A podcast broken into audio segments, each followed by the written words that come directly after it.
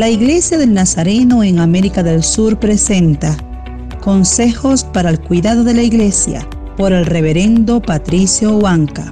Escucha este podcast que bendecirá tu vida.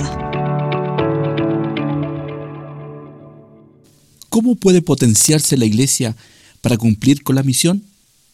Con la ayuda de un liderazgo sano. Pablo le dijo a Tito que corrigiera las deficiencias de las iglesias poniendo personas a cargo.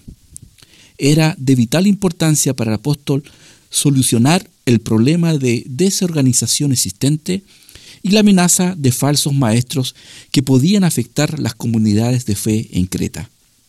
Dios desea que todo creyente madure y desarrolle sus dones para el servicio en el reino, con la ayuda de los líderes que estarán para orientarlo, capacitarlo y advertirle de los peligros del ministerio. Cabe destacar que la autoridad de los líderes, aunque viene de Dios, debe estar acreditada por su carácter y vida irreprensible. Es decir, el buen testimonio es un requisito. Oremos.